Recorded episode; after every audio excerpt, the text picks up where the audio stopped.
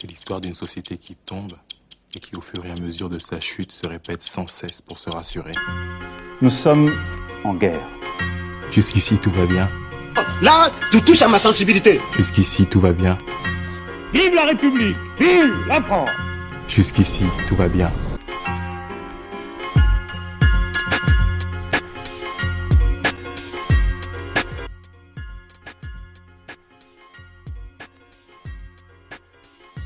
Tous les caméléons. Aujourd'hui, on va podcaster le petit podcast du mois d'octobre, mois de novembre. On est un peu entre les deux. Le petit podcast d'automne. Et pour le podcast d'automne, on est sur du podcast un peu polémique, un petit podcast problématique, un petit podcast à risque. Euh, et sur ce podcast-là, euh, moi, je dis tout de suite, euh, moi, je suis casque bleu. hein. je suis l'ONU. Mais, mais, mais, mais, mais, j'ai avec moi des gens qui sont là pour euh, blablater, pour débattre. euh, et ça va peut-être être conflictuel, amical, on ne sait pas encore. Mais bon, je vais commencer par présenter les différents intervenants. D'abord, je vais présenter notre capitaliste. Chuck, comment tu vas? Je, je me suis pas senti visé par capitaliste. hein. Je, je suis un libéral, je suis un capitaliste. non, non, bon- bonsoir à tous. libéral. bonsoir à tous. Ça fait, voilà, ça fait plaisir d'être avec vous donc, euh, pour discuter d'un sujet assez sensible, mais en tout cas, c'est content de, retrouver les podcasts de Caméléon euh, à distance. Voilà. Ouais, ouais, ouais, ouais, ouais. Et pour euh, aussi pour participer à ce podcast-là, euh, là on est sur du comment ça s'appelle du, man- du mangeur. Parce que là on a avec nous des gens qui sont en train de consommer de la euh, pendant qu'ils podcastent. On est polyvalents les caméléons. hein. Bon d'accord Comment tu vois? Mmh. Non, je rigole.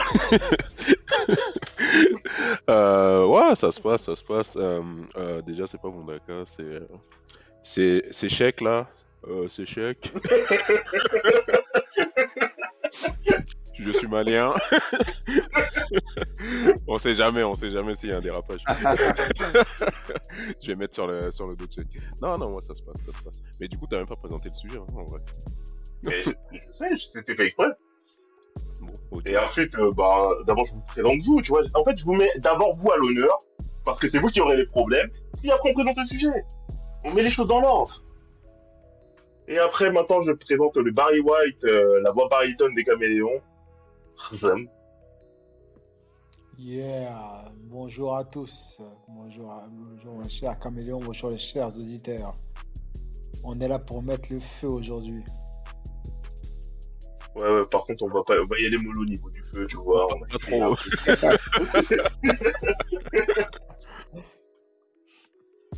on a des, des actifs à essayer de garder, euh, tu vois, des petites positions.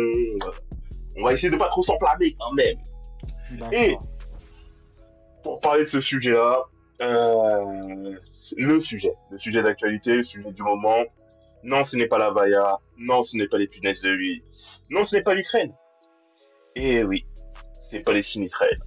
On va parler de ce sujet-là qui est un peu problématique, c'est plus pour en parler sur le point de vue euh, international, mais surtout à la française. Sur la vision qu'on a un peu à la française sur ce conflit-là, nous, les caméléons. Et pour en parler, d'abord, on va essayer de mettre un petit peu le contexte. Mais avant de mettre le contexte, je me présente. Kevin, euh, chavis sexuel, euh, sexuel, au cas où, en cas de problème, n'allez pas me chercher dans le 93, je suis dans le 91. Voilà. Et maintenant, je remets les choses dans le contexte. Qui veut présenter le contexte israélo-palestinien? Ah, c'est une vaste Euh, question. hein. Ouais, bon, on va dire. Qui veut, qui veut mettre les, les mains dans le cambouis? Bah écoute, le présentateur. hein.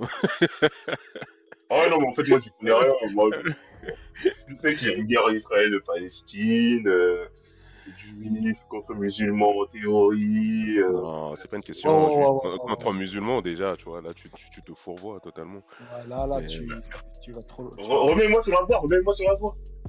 Non, Bah, non, mais je- au- actuellement, Vas-y, euh, Vas-y, vas-y, vas-y, vas-y, vas-y, vas-y, vas-y, je te laisse. Euh, actuellement, alors le conflit, euh, comment, alors, est présenté comme tel comme un conflit entre Israël et Palestine. Donc, euh, il fait suite à la, à la création de l'État d'Israël en 1948, en, 1900 en 1940, non, 47. Donc, il y a eu un conflit euh, entre les euh, locaux depuis qui, qui sont là depuis 1400 ans, donc les, euh, les Palestiniens, suite à l'arrivée massive des, de, Ju- de- de Juifs durant le 19e siècle qui, ont, euh, qui sont venus apporter du support à des Juifs qui étaient là depuis des, millénaires, et ensuite à l'arrivée massive de, de victimes de la Deuxième Guerre mondiale, euh, euh, des, Juifs de, victimes de la Deuxième Guerre mondiale, c'est tout de suite à, tout de suite arrivé un conflit entre les, entre les deux parties, puisque euh, la partie euh, juive, puisqu'avant, euh, je, je précise la partie juive, puisqu'avant Israël n'existait pas. C'est euh, c'est tout de suite accaparé, des terres sous euh, la bénédiction des, Britanniques.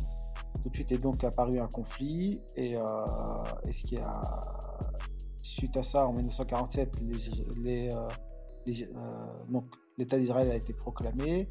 Il y a eu une guerre là qu'on peut appeler entre Israël et les Palestiniens. Victoire des, euh, des Israéliens et gros exode, des, Palestiniens dans les pays aux alentours. Donc ça avait déjà commencé et en, euh, dehors des terres. Donc ce soit surtout en Jordanie, au Liban et un petit peu en Égypte. Et par, la, et par la suite a commencé en fait une forme d'ap- d'apartheid tout de suite, euh, tout de suite après entre les Palestiniens concernant euh, les Palestiniens et ça dure depuis maintenant 76 ans. Parce qu'on est à la 76e année, puisque la première guerre entre les, euh, les Israéliens et les Palestiniens datait de mai 1947. Suite à- et suite à cela, donc, euh, Israël monté en puissance au niveau de la région. Ils, ont eu des, euh, des guerres successives avec la Syrie, le Liban, la Jordanie, et l'Égypte. Donc les deux guerres principales, ce sont les guerres des six jours en 1967 avec une énorme débâcle pour euh, les, pays arabes. Puis il y a eu la revanche de 1973 qui, euh, qui a, permis aux Arabes de remonter un peu la tête de l'eau, mais qui a surtout, euh, qui, a surtout établi un statu quo pour les Palestiniens qui vivaient toujours sous apartheid.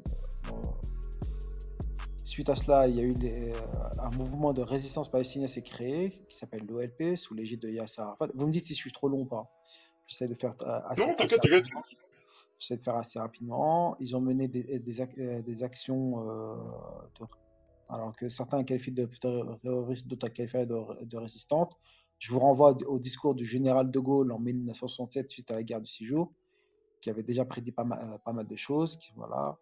Euh, L'OLP, s'est établi, a mené des, actions extrêmement violentes envers les, envers les Israéliens, notamment euh, la prise d'otage des, euh, euh, des sportifs israéliens à Munich, durant les Jeux Olympiques d'été à Munich en 1972, si je ne me trompe pas.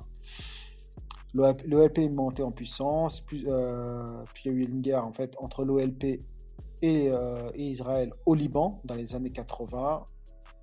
Suite à cela, l'OLP est, euh, est parti émigrer en, en Tunisie, à Tunis, euh, dont il y a Yasser Arafat. Et en 1991, il y a eu les accords, 94, pardon, euh, 94, ouais, c'est ça. Il y a eu les accords d'Oslo qui ont établi en fait le partage, du, une sorte de partage du territoire euh, euh, de l'État de Judée. C'est qui à ce moment-là, en fait, euh, qui dirigeait en Israël et qui dirigeait en fait Et donc, ceux qui dirigeaient Israël à ce moment-là, en fait, c'était Yitzhak Rabin. Rabin, donc ce qui a conduit en fait à un, partage politique et géographique euh, de la, terre de Judée. Mais Yitzhak Rabin est mort en 1995. Lui a succédé l'actuel Premier ministre, Netanyahou, qui a tout fait en fait pour, euh, massacrer le process, le process, euh, les accords de Sceaux, donc le processus de paix, et qui euh, alors, et Netanyahu est là depuis quasiment 95, où il y a eu deux autres, avec deux, avec de, au pouvoir depuis 1995. Seulement deux, il y a eu deux périodes dans lesquelles il n'était pas là. C'était Ehud Barak et, euh, et Ariel Sharon. Mais bon, Ariel Sharon et Netanyahu faisaient partie, font, euh, sont du même parti. Donc voilà, Netanyahu est un, est un personnage qui est, euh, actuellement central en fait sur ce qu'on voit actuellement, puisqu'il est là depuis 1995 dans, la- euh, dans, le, dans le visage politique israélien. Et depuis, ensuite, entre-temps, il y a eu l'intifada dans les années 2000, suite à la provocation d'Ariel Sharon. euh, puis ensuite, il y a eu le, la- le- le processus de colonisation euh, en, à Gaza, d'abord. C'est important de rappeler à Gaza, puisque par la suite, lorsque le Hamas est arrivé, et qu'ils ont remporté les élections, il y a eu un accord entre Israël Mais et pourquoi le tu dis à Gaza précisément? Ça veut dire Je, que. je- je- je vais expliquer pourquoi à Gaza, puisque par la suite, les colons israéliens sont partis de Gaza pour s'établir en Cisjordanie, suite en fait à la chasse des. euh, Alors je résume. hein. Suite fait à un accord entre les, euh, entre les Palestiniens et les, euh, et pour se décoloniser Gaza. Et, la victoire du Hamas. Mais avec la victoire du Hamas, la bande de Gaza a été, a été mise sous blocus par le gouvernement israélien et les processus de colonisation qui se sont faits à Gaza se sont reportés par la suite en Cisjordanie. Voilà, depuis 2007. Et donc on en est là. Actuellement. Voilà. Je- J'espère avoir été plutôt clair. Alors c'était un peu peut-être un peu euh, bon. Dites-moi si j'ai fait des erreurs parce que j'ai fait assez vite. Non, non, c'est clair, c'est clair. C'était clair et complet. ouais. Ouais, et je voulais aussi rajouter aussi que à Rabin, qui avait été assassiné par euh, les partis d'extrême droite, euh, enfin, par, un- par une personne d'extrême droite, donc c'est pas, c'est pas le mot de ça, mais qui s'était assassiné par une personne d'extrême droite, en rapport avec euh, le mouvement où est Netanyahou, pour quand même pour bien contextualiser euh, pourquoi les accords d'Oslo ils ont pété. C'est-à-dire qu'à ce moment-là, ceux qui étaient contre les accords d'Oslo, c'était l'extrême droite du côté euh, israélien et si je me trompe pas, le Hamas côté palestinien. Ça c'est juste pour remettre un peu le contexte Alors, par Hamas, rapport à. Alors, le Hamas en tant que tel n'était pas une organisation très, euh, très, très présente, euh, très, très occupante en Palestine. C'est vraiment une organisation mineure en, dans les années 90. C'est vraiment au début des années 2000 qu'ils ont commencé vraiment à émerger politiquement et militairement. Ok. Et petite question, parce qu'en fait là il faut quand même qu'on reparte sur les événements un peu actuels qui se sont passés. C'est quoi en fait qui a amené à, à notre conflit actuel? C'est quoi qui a amené à, aux événements du 7 octobre? Parce que entre la seconde intifada et maintenant, c'est c'est quoi en fait qui a amené à ça? Junior? Bah, j'ai envie de dire euh, tout ce que tout ce que Azem a dit juste avant, quoi, les 76 années de, de conflit, enfin de conflit, surtout de, de colonisation, parce qu'on parle de conflit, mais c'est euh, c'est surtout une colonisation. Et après, je, je tiens juste à dire quand même euh, quelque chose sur euh, Isaac Rabin, parce que souvent on dit que Isaac Rabin est l'homme de la paix, euh, l'homme qui était pour la solution à, deux États, mais en même temps qui signait les accords d'Oslo. Euh, il signait en, parallèle des, décrets qui permettaient la colonisation de, de la Cisjordanie. Donc, euh, j'ai envie de dire, les accords d'Oslo, dès le départ, ils étaient un peu biaisés. Et je pense que c'est pour ça, je, enfin, beaucoup de Palestiniens n'y croyaient pas déjà à l'époque. Donc, euh, je pense que avec ou sans son assassinat, euh, on serait arrivé à la même, euh, à la même solution, à la même situation plutôt. Mais oui, oui, moi j'ai envie, enfin, pour revenir à ta question, enfin, moi j'ai envie de dire, c'est les, les 76 années de, de colonisation. C'est, enfin, ça fait depuis 76 années que bah, les Israéliens euh, sont martyrisés sur leur propre terre. Il y a des millions. Il me semble, j'ai pas te- le chiffre exact en tête, mais c'est 6 ou 7 millions de Palestiniens qui vivent euh, en exil, donc euh, dont certains, enfin, dont une majorité qui sont nés, donc c'est une population qui est très jeune, hein, donc tu as une majorité qui sont nés et qui n'ont jamais été en, Palestine. Tu as ceux qui vivent à, Gaza qui, depuis de- 2007, n'ont pas d'autre horizon que vivre euh, à l'intérieur de Gaza. Ils peuvent pas sortir, ils peuvent rien faire. euh, et euh, à cela, faut rajouter bah, toutes les brimades qu'il y a. tu vois. Ne serait-ce que, enfin, il me semble, je sais plus c'était en quelle année, il n'y a pas si longtemps, il y a eu une, enfin, à Gaza, ils ont essayé de faire une marche, la marche du retour. C'était justement par rapport à 1948. C'était pour la, commémoration de, la guerre de 1948. Et ben du coup, même cette marche pacifique n'a pas pu se faire. Elle a été réprimée dans le sang par Israël. Donc il y a tout ça et sans compter, il faut aussi parler du côté. Enfin là, on parle de Gaza, mais aussi le côté de Cisjordanie où le territoire il est de plus en plus morcelé et où ben les, les, Palestiniens sur leur propre terre vivent sur des bouts de des bouts de leur territoire et ces bouts de territoire sont contrôlés par par Israël. Et il y a un vrai système, c'est ce que disait Azem avant, il y a un vrai système euh, d'apartheid. Il y a une justice pour, euh, il y a une justice pour les Palestiniens et une justice pour les Israéliens.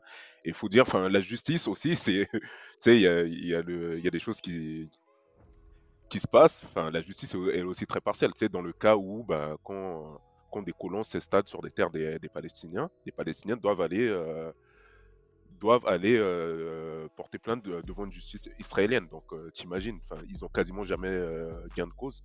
Tu as tout ça, tu as toutes ces frustrations qui a amené, j'ai envie de dire, ce qui s'est passé le 7, le 7 octobre. Mais il y a ces événements-là qui ont amené à ça, mais est-ce que aussi les, comment les actions du Hamas, peut-être pas juste cette année, mais qui ont eu lieu auparavant, euh, euh, des attentats, euh, des, bus qui explosaient de manière assez récurrente. ça, c'était ça c'était dans ça c'était il y a, 15-20 ans ça c'était pendant la pendant la seconde intifada enfin depuis j'ai envie de dire 15 ans Israël vit dans une situation j'ai envie de dire quasiment de paix relative le conflit, ceux qui le subissent réellement, ce sont les Palestiniens. Donc euh, les attentats, enfin, de temps en temps, il y a des tirs de roquettes, mais c'est pas ça qui menace fondamentalement la sécurité d'Israël ces dernières années. il faut, bah, fait, un, tir de roquette, il n'explose pas un immeuble. Un tir de roquette, au, mieux, ça pète une vitre d'un immeuble. Hein. C'est ça une roquette. Hein. Euh, ça occasionne quand même quelques morts. Ça peut occasionner des morts quand ça touche de plein fouet une personne, mais, euh, ou une voiture. Mais sinon, ça, c'est pas, pas un missile en tant que, c'est pas un tomahawk. Hein. Il faut, voilà, euh, il, faut, appeler les choses dans, le contexte. C'est pour ça, c'est pour préciser le, propos de, de Mondak, c'est que, que une roquette, euh, les, tirs de roquette en soi ne menacent, ne menacent que peu la, sécurité, la sécurité d'un territoire. C'est, euh, il faut bien se rendre compte que la, dimension destructive de roquette n'a rien à voir avec un, missile d'un avion de chasse. Rien à voir. Mais en soi, si je vous écoute, c'est que Israël était dans une paix euh, de son côté, de son côté à elle, une paix vraiment assez élevé, ils étaient dans une certaine sorte de sécurité que la Palestine n'avait absolument pas. Même je, dirais exactement, Israël vivait euh, le terme exact, c'est un, conflit de basse intensité pour Israël. De temps en temps, il y avait, euh, il y avait des explosions de violence, notamment au niveau de, euh, au niveau de, de la frontière avec Gaza, ou de temps en temps des manifestations et en Cisjordanie, où notamment il y a eu ces dernières années, il y a eu pas mal d'attaques au couteau. Mais globalement, oui, c'était une situation de, conflit de basse intensité pour Israël. Mais du coup, euh, ça a été quoi l'élément déclencheur, selon vous, qui a fait vraiment à euh, vriller euh, le. Enfin, vriller, c'est relatif, qui a fait que le Hamas parte à l'action contre Israël parce que de ce que j'ai compris sur les dernières années, les actions du Hamas, les actions euh, des Palestiniens, on va dire radicaux, elles étaient euh, plutôt relatives et plutôt à basse intensité. C'était des actions plutôt, c'était pas des actions coup de quoi. Et c'est quoi en fait qui les a fait passer à un autre stade moi, je, pense que ce qui a fait passer justement, il n'y a pas, a pas eu d'élément déclencheur, hein, comme tu dis. Euh, ce week-end-là, je sais qu'en Israël, il y a eu le, gros débat parce qu'il y a beaucoup, une grosse polémique parce que euh, il semblerait que Netanyahou ait été, euh, été informé depuis 2016 de, cette attaque, hein, de la préparation d'une attaque. Donc ça montre quand même que le Hamas, ils attendaient vraiment. C'est pas une attaque euh, qui est venue du jour au lendemain. Ça a été une grosse préparation, ça a nécessité des moyens. Et je crois vraiment que euh, ils attendaient l'opportunité. C'était un jour férié, c'était un jour de fête pour attaquer, mais c'est quelque chose qu'ils couvaient depuis longtemps. Et euh, Bonda qui a même parlé justement de de, bah, de relative euh, relative conflit ou je sais plus comment quel était le terme exact mais je pense que voilà, ils ont attendu le moment. C'est quelque chose qui était prévu depuis longtemps. Euh, Israël, qui était euh, l'armée euh, et, les, renseignements, euh, les renseignements généraux d'Israël, qui ont été présentés peut-être à tort hein, comme les meilleurs du monde, ils se sont laissés un peu berner. Ils se sont laissés berner en, en, en se disant qu'ils pouvaient continuer la colonisation telle qu'ils le faisaient avant. Et euh, ces derniers temps, ils ont plutôt renforcé les, leur action militaire sur la partie Cisjordanie et avaient un peu oublié la bande de Gaza donc je pense que le Hamas a profité un peu de toutes ces, euh, euh, défaillances et en plus euh, s'est préparé pour, pour des attaques, pour des attaques assez horribles quand même, hein, il faut se le dire, quel que soit le contexte. Et c'est ce qui a généré un peu tout. C'est ce qui a relancé le conflit, puisque même si on a eu, même s'il y a eu une grosse période justement sur la part, sur entre 2015 et 2017, on était, on était vraiment, on était vraiment avec des couteaux, des choses comme ça. On n'était pas à ces niveaux-là. Mais du coup, en fait, j'ai une question que, je me pose et qui est un peu relative au Hamas à en parler. Au-delà du fait de savoir si leur action était bonne ou mauvaise, je pense qu'on peut tous dire qu'elle était mauvaise. Mais le Hamas, l'autorité palestinienne euh, et l'OLP, je ne sais pas si c'est la même chose ou pas. Est-ce que, au final, c'est un seul et même conglomérat, un seul et même euh, non, pas du mouvement qui ont agi euh, contre euh, l'Israël? Non, pas du tout. C'est euh, l'OLP, qui maintenant s'appelle le Fatah, qui, et, qui, et qui a l'autorité palestinienne en Cisjordanie. Et, le, et le Hamas s'était entretué à Gaza pour, suite aux élections de 2005. Et la victoire du Hamas, fait, qui, s'est faite, qui déroulée sous, bonne forme. Le Fatah n'avait pas accepté euh, le, verdict populaire. Ils ont voulu conserver le pouvoir euh, et la branche armée du Hamas s'est par, la suite révoltée contre euh, le Fatah et a expulsé en fait les membres de l'OLP de Gaza. Donc, et par la suite, l'OLP, donc le Fatah, c'est pareil, enfin, oui, c'est pareil, s'est retranché en, en Cisjordanie et, et s'est contenté d'administrer le, les territoires cisjordaniens. Suite à cela, euh, suite à cela, et la, victoire euh, et la prise de pouvoir du Hamas dans la bande de Gaza, Israël a décidé d'un blocus, euh, d'un blocus autour de la bande de Gaza, avec fermeture du point de frontière, du point de frontière avec Rafah dans les mois ou les années qui ont suivi, je ne me rappelle plus très bien. Donc ce ne sont pas ce ne sont pas, ce sont plutôt deux entités rivales en Palestine, le Hamas et et l'OLP qui administre euh, l'autorité palestinienne, euh, qui administre le, territoire cisjordanien, et qu'on appelle actuellement l'autorité palestinienne. D'accord, mais du coup, le Hamas, euh, c'est un mouvement politique ou c'est un mouvement terroriste ou...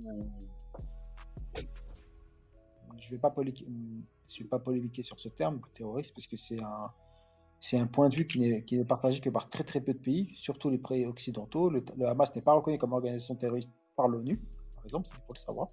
Il est reconnu comme organisation terroriste par l'Union européenne, par les États-Unis, par le Canada, mais pas par, euh, mais pas par tous les pays du monde entier.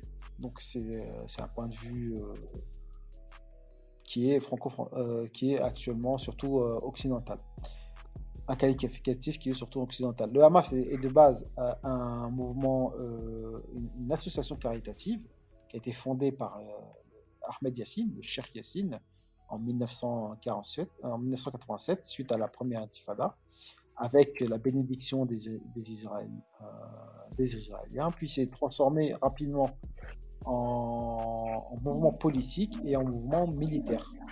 Euh, donc suite à cette, euh, suite à cette intifada. Et par la suite, et, voilà. Et donc c'est un mouvement. Donc ce que je peux, on pourrait plus le définir comme un mouvement que comme un parti politique ou un mouvement euh, militaire, puisqu'il englobe les deux. Et ce, ce mouvement, par la suite, a, euh, a gagné les élections, comme je disais, de, la bande de Gaza, et s'est établi à Gaza surtout, puisque lui-même est origine de, Ga- de Gaza. Euh, le, et donc Ahmed Yassine, qui était le fondateur de, de Hamas, est lui-même originaire de Gaza. J'entends ce que tu dis, mais par exemple, l'ETA, l'IRA, qui étaient quand même des mouvements de libération, euh, de rébellion euh, par rapport à des, euh, comment dire ça, contre des, on va dire dans un système euh, de libération du peuple, comme, euh, comme ce que veut faire euh, Alors, l'IRA et, et l'IRA- des, des non, organisations terroristes. Non, l'IRA et le TA sont des mouvements indépendantistes. Sont- non, sont des- alors l'IRA et le TA sont des mouvements indépendantistes. Indépendantistes de territoires qui sont administrés mais qui ne, mais qui ne sont pas sous le joug de gouvernements autres. Ce qui n'est pas le cas de la Palestine. On revient au contexte, les Palestiniens, dans leur ensemble, dans leur globalité, que ce soit en Cisjordanie, en Gaza ou à Gaza, vivent sous le joug et vivent, euh, et, vivent euh, des- des périodes de colonisation de leur propre territoire, ou de blocus, ou, d'exta- ou, de, ou, de, ou de guerre, ou de conflit. Donc ce n'est pas du tout la, ce n'est pas du tout, c'est pas du tout la même chose. Des, mou- ce sont des mou- euh, à l'époque, l'OLP, donc de, de feu Yasser Arafat, était qualifié de mouvement terroriste. Les événements historiques ont fait qu'il a été reconnu actuellement comme un mouvement politique et qui pouvait administrer le territoire palestinien suite aux accords d'Oslo. Tu vois, c'est, c'est, euh, euh, les, les termes diffèrent en fonction de ce qu'on. Les, les termes et les qualificatifs diffèrent en fonction de la situation politique défi- euh, ponctuelle. Euh, le TA et l'IRA- l'IRA sont des, sont, des- sont des mouvements totalement différents. C'est, qui ne, c'est- ils n'ont pas la même vi- ils n'ont pas la même visée en fait. Oui, mais moi j'entends. je- Vas-y. Vas-y, vas-y. Non, non, je disais, j'en- j'en- j'entends ce qu'Azem dit. Maintenant, on peut, on peut utiliser de la sémantique, hein, mais je pense qu'il faut quand même qu'on soit. Il faut, il faut être clair, quoi qu'on. Et moi, je partage tout ce qui a été dit sur, euh, euh, sur la situation des Palestiniens. Euh, euh, maintenant, les attaques du Hamas du, euh, du 7 octobre, on est sur des attaques, des attaques, euh, des attaques de type terroriste. On n'est pas sur une attaque de militaire à militaire. Après, moi, et moi j'ai, c'est mon avis, hein, moi j'ai, ma, vision est très claire. Le Hamas aujourd'hui agit euh, de façon terroriste, hein, pour peut-être qu'ils ont un but très défini, tout comme euh, l'armée de Tsahal, qui est une armée euh, d'un pays peut-être démocrate, hein, qui ont par des présidents élus. Aujourd'hui, leurs attaques actuelles, depuis surtout depuis depuis longtemps, mais encore plus depuis le 7 octobre, agissent comme des terroristes. Et je pense qu'il ne faut pas se cacher derrière les mots en disant c'est des armées, parce que ça donnerait l'impression, ou des mouvements, ou quoi, ou quoi qu'on veut, ça donnerait l'impression de légitimer ça. Il y a pas, il y a, même quelle que soit l'armée, demain que ce soit la France ou la Russie, aucune armée n'a le droit d'aller tuer des civils impunément. Quand ça arrive, il faut se le dire, et je pense qu'il ne faut pas avoir peur des mots, en expliquant que c'est du terrorisme. Ce que fait Israël aujourd'hui, c'est du terrorisme. C'est même un génocide, hein, je vais plus loin dans les mots, mais ce qu'a fait, ce fait le Hamas le 7 octobre, c'est du terrorisme. Moi, je pense qu'il ne faut pas jouer avec les mots, il ne faut pas essayer de, les- euh, d'atténuer justement le, sens, le sens des mots pour défendre le combat. Maintenant, les Palestiniens ont un combat, et moi que je partage à 200%, mais là, je ne suis pas certain que ce soit le Hamas qui leur permette d'arriver à ce, combat. D'ailleurs, on le voit aujourd'hui, la situation des Palestiniens est bien pire qu'elle l'était le 6 octobre. Je dis pas qu'elle elle est pas mieux, et elle n'est pas mieux, elle est, mais elle est pire. Donc, il faut aussi se poser peut-être la question de comment on en sort, et je pense que ce sera peut-être la- les questions qui viendront après, mais la question aujourd'hui, tout le monde est dans son camp, comment on sort de tout ça et comment on avance, euh, comment on peut faire en sorte qu'on avance. Et ça, c'est là où je suis plus pessimiste sur, euh, sur, euh, sur l'issue globale. Alors, terro- euh, le- le- la définition exacte du terme terrorisme, c'est des, des actions violentes qui, qui ont un but politique. Voilà, qui ont un but politique. Donc, si on veut, par là, oui, on peut déqualifier le Hamas dans ce- avec cette définition-là. On, on peut, on- on peut le faire. Actuellement, dans le problème dans, dans notre dans, dans notre idéologie, lorsqu'on parle de manière sémantique, terrorisme, et, euh, en fait, on va juger de manière euh, euh, sur le plan de la valeur le, le terme terroriste. Voilà, c'est ça le but. Ah oui, c'est un terroriste, c'est pas bien, c'est pas bien. Enfin, le mouvement du Hamas n'a rien à voir, par exemple, à- bah, comme euh, c'est pour ça que je le redéfinis Mais avec Daesh, oui. avec Daesh. Il n'a rien à voir, même Oui. si on- il y en a qui veulent le, le définir, avec, il n'a strictement rien à voir. Il n'a strictement rien. De, et surtout, surtout ce que je- là où je veux, je veux- je veux dire par là, c'est que ces mouvements type euh, euh, euh, paramilitaires en Palestine, le Hamas n'en est que la résultante de euh, de- de d'autres mouvements qui ont existé et qui actu- actuellement administrent l'autorité palestinienne. L'OLP, je, je était qualifié comme d'un mouvement terroriste. Voilà. Yasser Arafat était qualifié, était présenté comme un terroriste à l'époque, dans les années 70. Et d'ailleurs, euh, je, je revenir un peu là-dessus, euh, maintenant que tu, passes un- tu parles un peu de l'OLP euh, et de l'autorité palestinienne. À quoi ils servent? À quoi ils C'est servent actuellement la grande question. Bah, ils servent. euh, ils, euh, bah, je pense dé- déjà, enfin, ils servent déjà, enfin, les dirigeants actuellement de, du Fatah servent en premier leur intérêt. actuellement, c'est, Oui. c'est- je pense que c'est, c'est ce qu'il faut dire. Et bah, basiquement, euh, ils servent un peu à tenir la population, à tenir la population en, Palestine pour qu'il n'y ait pas trop de débordements. Donc, euh, ils font la police euh, un peu pour Israël. En plus du fait que Israël est quand même pas mal présent en Cisjordanie. Mais clairement, moi, c'est comme ça que je vois ça. Ils servent à tenir la population. En plus de ça, c'est un mouvement qui est, l'autorité palestinienne est, largement subventionnée par euh, que ce soit l'Union européenne ou les, euh, ou les États-Unis. Donc, euh, pour moi, à mon à mon point de vue, enfin de mon point de vue, c'est un mouvement qui aujourd'hui est totalement discrédité, mais qui se maintient un peu par, bah, tout simplement par un contrôle sur la population. Donc, euh, à chaque fois que qu'il y a, qu'il y a des, euh, on le voit, hein, ouais, à chaque fois qu'il y a des manifestations en Cisjordanie pro euh, Hamas, euh, c'est tout de suite euh, réprimé. Donc, aujourd'hui, à quoi ils servent bah, À tenir la population et leurs intérêts en premier des dirigeants.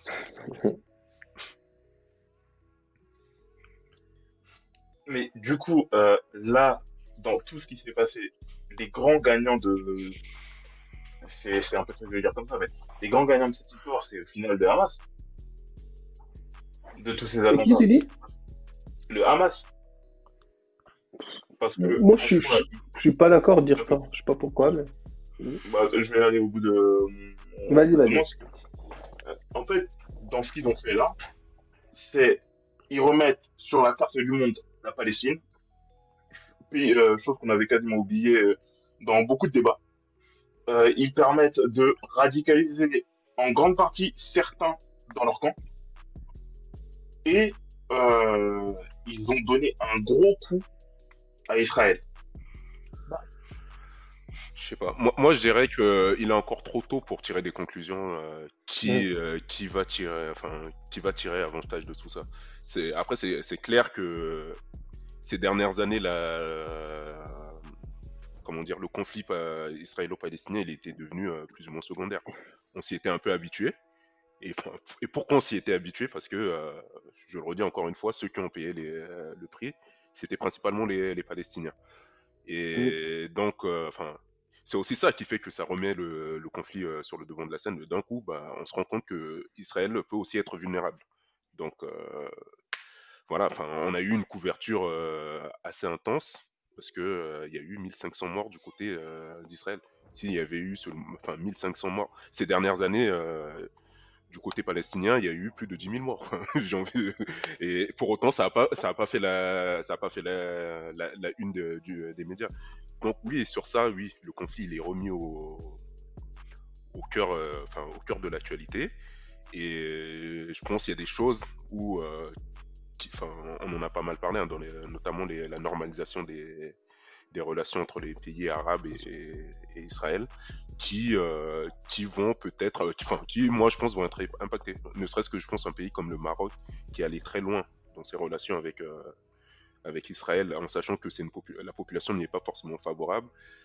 Enfin, tu vois un peu dans les réactions officielles du Maroc, euh, ils, ils sont très, enfin, ils savent- il y a pas, les, ré- les réactions sont très gênées. Ils sont très gênées, donc. ouais, ouais, très extrêmement silencieux. J'ai- vu deux trois réactions Et je pense euh, bah, les, les autres pays qui étaient en train d'y aller bah, vont se dire, euh, euh, vont, vont peut-être, enfin, vont, vont, vont plus- plutôt, peut-être rester sur, euh, sur le statu quo actuel. Ben, en parlant de ça, par rapport aux accords d'Abraham, je pense que c'est à ça que tu faisais référence. Est-ce que le fait que, comment s'appelle, après tout ce qui s'est passé au 7 octobre et les conséquences qu'il y a eu ensuite, et euh, les accords qui étaient en train de se lier entre les différents pays de, du Maghreb, euh, euh, du Moyen-Orient, euh, avec Israël, est-ce que le fait que bah, ça, ça va un peu capoter parce que l'Arabie Saoudite, ils étaient un peu proches, sans être vraiment proches, mais finalement là, c'est totalement statu quo et tout ça.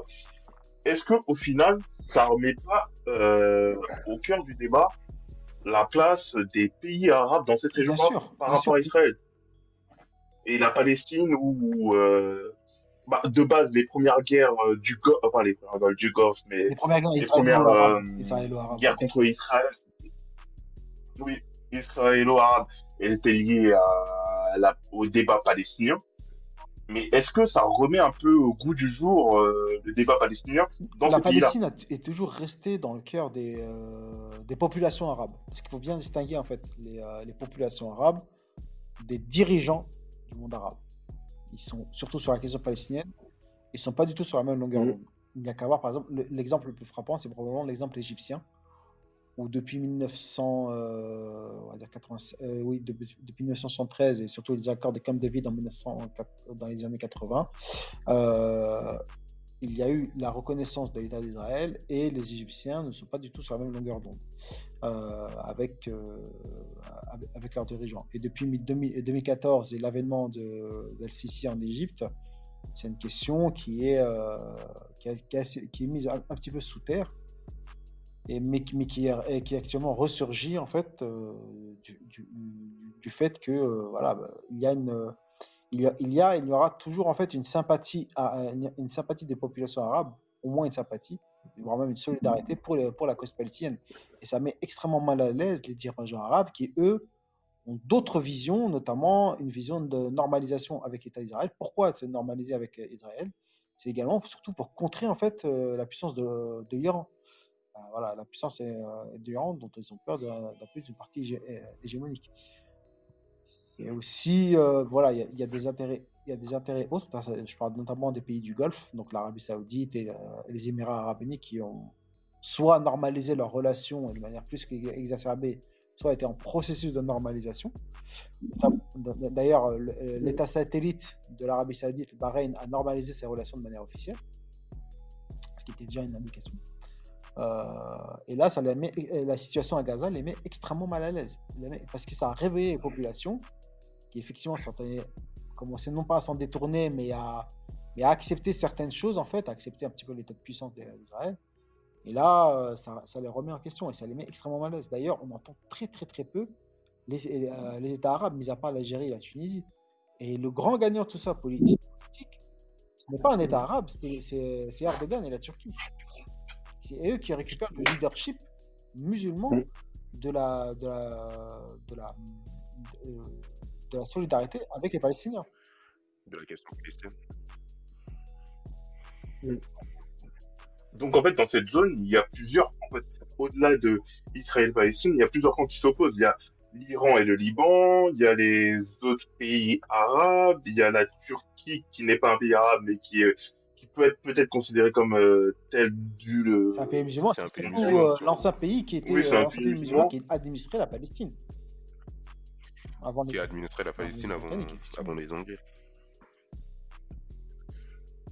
D'accord, donc en fait, on est, euh, comment ça on critique le fait qu'il n'y ait pas de consensus à l'État euh, au niveau mondial, mais au niveau juste régional, c'est encore pire. qu'il y a un schisme entre les populations et les dirigeants. C'est surtout ça, en fait, euh, qu'on a qu'on assiste. Et les dirigeants arabes ne savent pas quoi faire. Ils ne, peuvent pas réprimer et ils ne peuvent pas réprimer dans le sang parce que c'est quelque chose euh, qui pourrait mener à leur chute. Vraiment, c'est une question extrêmement sensible. Eux, ils ont des intérêts totalement divergents par rapport à leur population, qui ne voient pas du tout les choses de la même manière euh, et qui les met extrêmement mal à l'aise. Surtout le Maroc, comme tu dis, et l'Arabie Saoudite. L'Arabie Saoudite marche totalement sur des œufs là-dessus. Ils marchent totalement sur des œufs. Ils ne savent pas quoi faire. Notamment Mohamed Ben Salman, il ne sait pas quoi faire. On voit qu'il est, euh, je dirais pas que sa tête est en jeu, mais pas loin, vraiment pas loin. Mohamed Ben Salman qui est le prince héritier, il n'est pas encore euh, roi d'Arabie Saoudite. C'est Ouais, Moi, c'est je, vraiment. je suis, je suis pas certain que ça va, ça va avoir un impact. euh, Là, aujourd'hui, oui, parce que tout le monde est un peu dans l'émotion, mais ça fait quand même des années que les pays arabes, et arabes par arabe, j'englobe un peu tout, hein, les pays arabes ne se prononcent pas vers, pour, euh, pour Israël. Moi, je pense que des pays comme, on parle, que ce soit la Turquie, euh, qui fournit aujourd'hui euh, Israël en eau, hein, énormément, euh, la Turquie ou, ou l'Arabie Saoudite ou autres qui sont eux les, qui gèrent le pétrole ou le Dubaï, Dubaï qui gère le gaz, si eux voulaient vraiment se mettre autour d'une table et faire plier euh, et faire plier Israël et les États-Unis, parce que derrière on parle beaucoup d'Israël, mais Israël ça reste un mi- micro-pays. Israël ne tient que par la volonté des États-Unis. Donc à un moment pour moi le, le, danger et j'ai envie de dire le risque, c'est pas que que les pays comme le Maroc ou l'Arabie Saoudite se normalisent avec euh, avec Israël. Après, pourquoi pas hein, C'est des pays. Si c'est un pays, pourquoi pas discuter avec lui Mais c'est que on sait bien qu'aujourd'hui Israël est euh, soutenu massivement par euh, par les États-Unis. Et pour le coup, eux, ils ont un allié, ils ont un allié de poids qui, qui se mobilise. hein. Je me rappelle qu'il y a quelques années, quand, euh, quand euh, euh, la Cour pénale internationale voulait attaquer Israël parce qu'Israël ne respectait pas les, les conventions, notamment, euh, notamment de l'ONU, les États-Unis ont clairement menacé, et c'est le, terme est exact, ont menacé les jurés, de, les juges de la Cour pénale internationale de leur bloquer tous leurs avoirs et de leur interdire euh, et de lancer des enquêtes contre eux. Donc ça veut dire que Israël aujourd'hui, pour moi, c'est pas qu'ils sont forts, hein, leur armée elle est est, mais c'est parce qu'ils savent que derrière, s'ils tombent, ils ont quelqu'un qui les, ils ont quelqu'un qui assure leur arrière. Et je trouve que les pays arabes, en ce sens-là, ont failli collectivement et continuent à faillir aujourd'hui, euh, que ce soit l'Égypte ou autre, en se disant que c'est pas leur problème. Donc, et je suis pas certain, contrairement à ce que disait Azem, que ça va vraiment changer quelque chose. Aujourd'hui, il y a une émotion. Je prends le pari que dans Non. deux trois mois, on va oublier ça. Sauf si le conflit se, se, se globalise. Mais aujourd'hui, euh, pour l'Arabie Saoudite en tout cas, je parle pas pour le reste, mais pour l'Arabie Saoudite, les Saoudiens vivent également dans une paix qui est tout, somme toute relative. Ce week-end, ils ont euh, euh, le, le combat Ganou, euh, le combat de Ganou et Fury a, a, a rapporté des millions là-bas. Et ils ont d'autres problèmes. Et franchement, je pense pas qu'aujourd'hui le Saoudien lambda se lève le matin en pensant aux Palestiniens. Voilà, c'est vraiment c'est mon avis. hein. Je le- peut-être me tromper, Le mais je combat va. c'est dommage. Mais est-ce que euh, le, le conflit va peut-être pas s'orienter pas vers l'Arabie Saoudite, mais peut-être vers l'Iran? Est-ce que c'est possible ce, ce fait-là? Vu que le Hamas, euh, le Liban et l'Iran, il y a une certaine pas connivence, mais un petit peu entre eux. Est-ce que Non, après, oui, c'est connu, c'est connu que, euh, enfin, que l'Iran soutient bah, déjà le Hezbollah et, et aussi euh, militairement, euh, même s'il y a eu des périodes de troubles entre les deux, militairement Hamas, le Hamas, mais euh, après, non, je pense pas que l'I- l'Iran va aller au point de rentrer euh, en conflit euh, ouvert euh, avec, euh, avec Israël. S'ils avaient eu leur bombe nucléaire, peut-être, mais là, ils sont pas, ils sont pas au point de, Qu'ils ont, qu'ils ont sûrement, qu'ils ont sûrement. ah peut-être, peut-être, mais mais je pense pas qu'ils sont au point de vouloir aller dans un conflit euh, ouvert. Et là où l'I- l'Iran est quand même très fort, c'est que l'Iran sait très bien jouer de ses de leviers euh, régionaux. On l'a vu avec euh, le Yémen. hein. C'est- Arabie ils ont mis en difficulté euh, l'Arabie Saoudite en n'étant pas euh, si présent que ça militairement au, Yémen. C'était une guerre de une proxy war comme on dit, à travers euh, les, milices euh, chiites au Yémen et euh, juste ça, ça a suffi à mettre euh, l'Arabie Saoudite quasiment à genoux et l'Arabie Saoudite a été contrainte de négocier. Donc euh, là où l'I- l'Iran est très fort, je pense que l'Iran va, si va s'impliquer dans le conflit, va s'impliquer via le Hezbollah. Et pour l'instant, on voit que du côté du Hezbollah, il y, a, il y a des clashs à la frontière, mais il y a quand même de la retenue. Euh, non, je pense pas que, pour l'instant en tout cas, je pense pas que l'Iran va, va s'impliquer euh, plus que Je ça. ne pense pas Moi, non plus. avis, Je pense je pense qu'il il- ce qu'il cherche, c'est de déstabiliser l'État d'Israël au maximum afin de, de concentrer l'effort de guerre de l'État euh, d'Israël sur la Palestine et de, et de, de moins concentrer en fait la, la- l'épée de l'épée de Damoclès diplomatique et militaire sur, sur leur sort. Donc ça les sert eux surtout. C'est très bien joué de leur part. Il faut le reconnaître, comme l'a dit Montac, c'est très très bien joué de leur part. Ils se servent toujours de leur proxy war en fait, comme euh, par exemple, mais également comme en Syrie, hein, où ils ont massivement utilisé le Hezbollah pour, pour, pour, pour aider Bachar el-Assad à contrer, euh, à contrer Daesh et à contrer les, et les autres et, euh, et Jabhat el-Nusra. Donc euh, euh, c'est exactement ce que fait l'Iran. Là, en fait, surtout, c'est que euh, Netanyahou, ces derniers mois, ces dernières années, euh, se concentrait énormément sur l'Iran, mais il se rend compte que en fait, il a un ennemi euh, à, sa, bah, à sa frontière qui, est la, Hamas et est obligé de se concentrer là-dessus. Et donc, ça leur lâche et, ça leur permet de leur lâcher la grappe.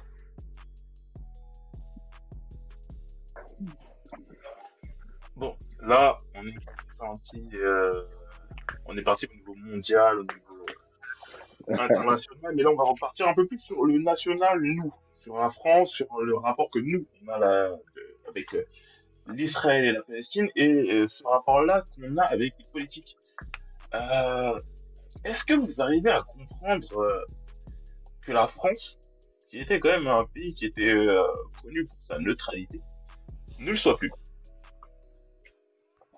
Ouais, Après, c'est une neutralité toute Ouais. relative parce que Ouais, je suis d'accord. c'est Je suis euh, au- avant les États-Unis, le, principal euh, fournisseur euh, d'Israël, c'était la France. Notamment euh, la France et euh, euh, l'Angleterre et Israël ont attaqué, en- on se souvient, enfin on se souvient moins parce que euh, il y a eu, comment ça s'appelle, une guerre en Égypte euh, con- concernant le canal de Suède. En de 1950. Suez, euh, bah, les, oui, oui, voilà. C'était la France, euh, Israël et, et la Grande-Bretagne qui ont attaqué. euh, Ouais, qui ont attaqué. euh, donc la France, c'est une, une neutralité toute relative. On va dire c'est une, neutralité au moins, enfin, dans les apparences diplomatiques. C'est vrai que là maintenant, enfin. C'est pas, on va pas dire depuis Macron, mais c'est depuis quelques années. Sarkozy, ouais. Depuis, je pense que depuis Sarkozy. Ouais, depuis Sarkozy, euh, il y a eu un, il y a un basculement sur le point, point euh, diplomatique où on est, euh, on s'aligne de plus en plus et totalement sur le point de vue des, des Américains. Et après, est-ce que ça, ça change quelque chose dans la région, vu le poids que la France a actuellement dans la région Et puis il y a surtout le contexte local en France, le contexte national qui est assez anti-musulman et qui euh, et dont et, et la position d'alliance avec euh, d'a- d'alliance objective avec euh, d'alliance plutôt avec Israël est totalement objective puisque les deux se définissent. actuellement, la France mène une politique assez euh, je dirais pas répressive, mais euh, pas, je dirais, répressive, mais euh, assez euh, concentrée en fait sur tout ce qui est l'imaginaire musulman. Euh, là, on a vu récemment, il n'y a pas plus d'un mois en fait, y avait la polémique sur les euh, sur les abayas. Euh, donc il y a un, contexte local et là, on est dans la lignée un petit peu. euh, on est dans, cette lignée là puisque en fait le Hamas représente les partis musulmans et Israël représente un peu le- la partie dans, la vision française un peu civilisatrice et démocratique. Il faut je vais juste rappeler un contexte. En 1967, il y avait des manifestations concernant euh, la guerre du six jours. Elles étaient massivement pro-israéliennes en France. Pourquoi? Parce que en fait, on était encore en fait dans. Dans, la, suite de la guerre d'Algérie. Et donc ces, euh, soutiens massifs envers Israël répondaient, étaient surtout en fait une réponse, une sorte de, petite vengeance, de la population française envers la défaite, de la France contre un pays arabe. Il y a toujours eu cette, idée-là en France. C'est pas quelque chose qui est disent depuis euh, maintenant, c'est quelque chose qui est on a rappelé Mandak depuis les années 50 et 60. Au contraire, l'appareil de, de, de neutralité Mais- est presque même une exception dans, la, dans les relations euh, franco-israéliennes. Mais c'est pas un peu facile de, de mettre euh, l'islamophobie dans, euh, dans, le, comment ça s'appelle, dans le point de vue français pour justifier le rapprochement avec Israël. C'est pas juste des intérêts, des intérêts stratégiques, des intérêts politiques qui font que la France a beaucoup plus d'intérêt à s'allier à Israël qu'à la Palestine. De s'allier aux vainqueurs plutôt qu'aux vaincus. C'est, c'est pas plus ça, en fait, euh, qui fait que la France a plus pencher vers Israël que la Palestine Non, moi je pense que en termes la France aujourd'hui n'a plus d'intérêt de toute façon et n'a pas de. Moi je pense que la France n'a pas de stratégie. Euh, c'est notamment dû à notre président actuel. Euh, les anciens présidents, quels qu'ils soient, avaient des euh, avaient une tendance, hein, que ce soit qu'on qu'on accepte ou pas, mais ils avaient chacun une philosophie. Là aujourd'hui, on a un président qui, dans la même année, hein, sur les 12 derniers mois, a serré la main du, du premier ministre iranien, reçoit le président, le président d'Arabie Saoudite, est ami avec, avec, avec Israël.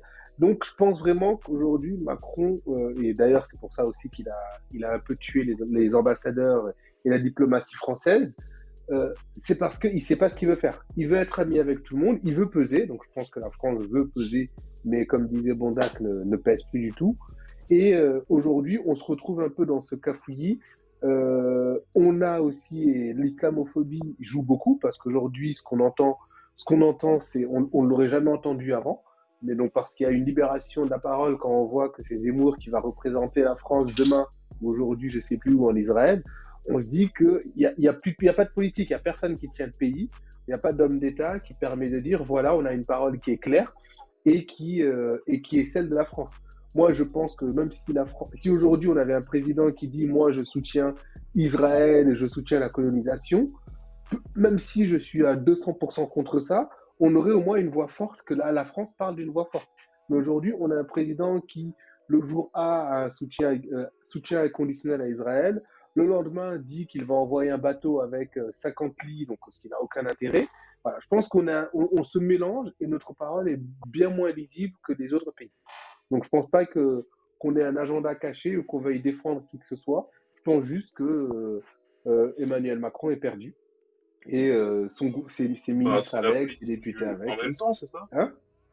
On est plus sur du en même temps là. C'est là on est un plus sur du en même temps. C'est Ah, pire parce qu'on sait pas du tout ce qu'on fait. Non, mais On là, n'a pas on n'a Macron, pas oui, mais par exemple, tu vois, sur la pense première ministre. Elisabeth Borne, Elisabeth Borne, qui se définit comme, euh, comme pro-isra- comme pro-israélienne parce qu'elle fait partie de la communauté juive, ce sont ses mots, hein, c'est pas moi.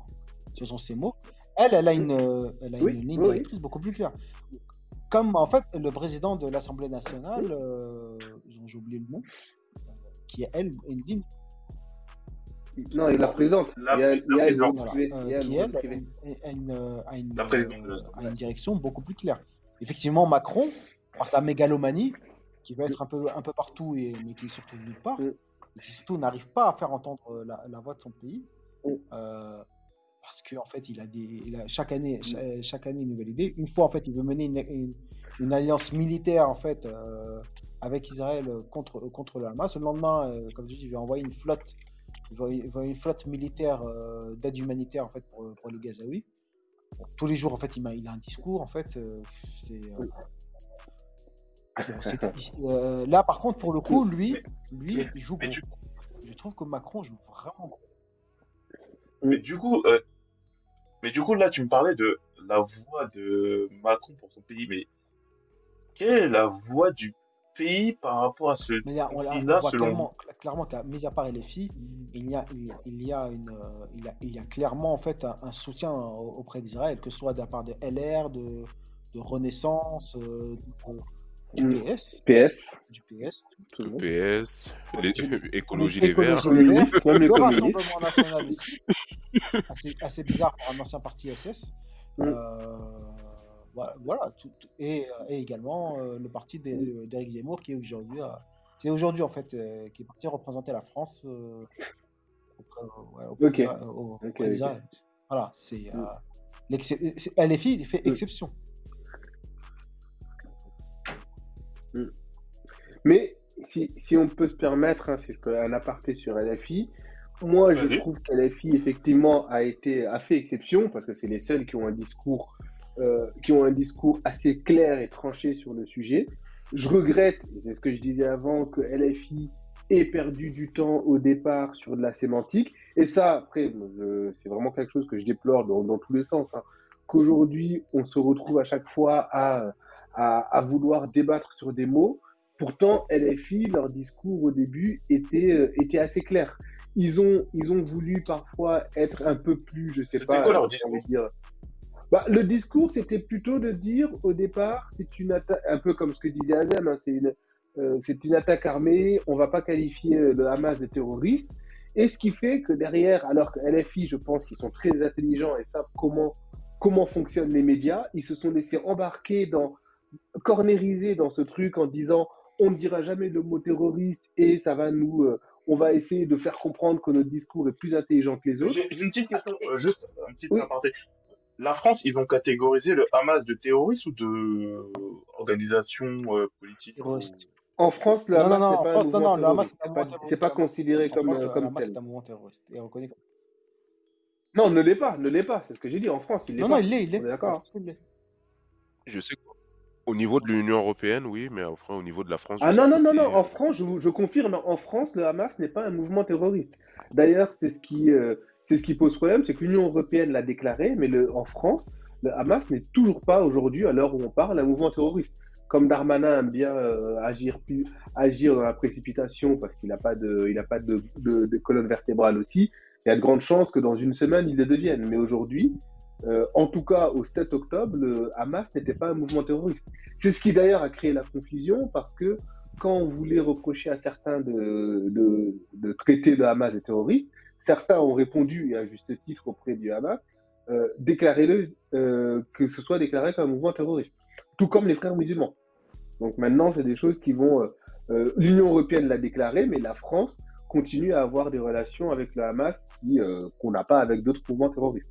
Tout comme les frères musulmans aussi. hein. Musulmans, en fait. Donc euh, on parle des frères On- musulmans tous les jours, mais c'est pas parenthèse de- déclaré. Non, mais les frères musulmans ont été décapités en Égypte euh, en 2013. Non, mais Oui. faut on va arrêter deux secondes. Ça n'existe plus. C'est ça. Ça Mais n'existe je suis d'accord. plus. Je suis d'accord. Nous, on est d'accord. Ça ne veut rien dire. Hein. Ça ne veut rien dire pour le euh, coup. Ouais. Ouais. On est d'accord. Qu'est-ce que veut dire le frérisme, les amis? Qu'est-ce que veut dire le frérisme? Pour un autre podcast. plus, plus- ça, plus on grand chose aujourd'hui, ils sont tous morts. euh, Ils ont tous été exécutés par euh, Al-Sisi. Et il- en reste deux trois dans les prisons. Donc... euh. Non, mais après, je vais, je vais rebondir rapidement sur ce que disait euh, Chuck.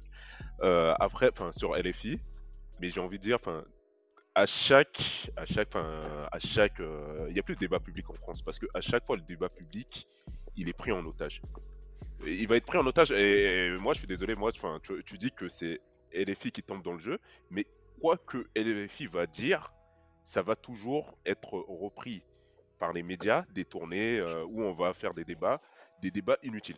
Donc là, là le débat sur la Palestine, enfin sur la, Oui. sur la situation en Palestine et en Israël, pendant deux semaines, il s'est concentré sur savoir si c'est faut, terroriste. euh, si LFI euh, qualifier le, Hamas de terroriste. Et pour moi, enfin, c'est- le débat, le débat, il n'aurait pas dû être là. Et tout simplement, pour moi, c'est une, diversion- une diversion qui a été faite pas par euh, le pas par euh, LFI. LFI, ils ont leur position, ils ont, le- ils ont leur position était claire.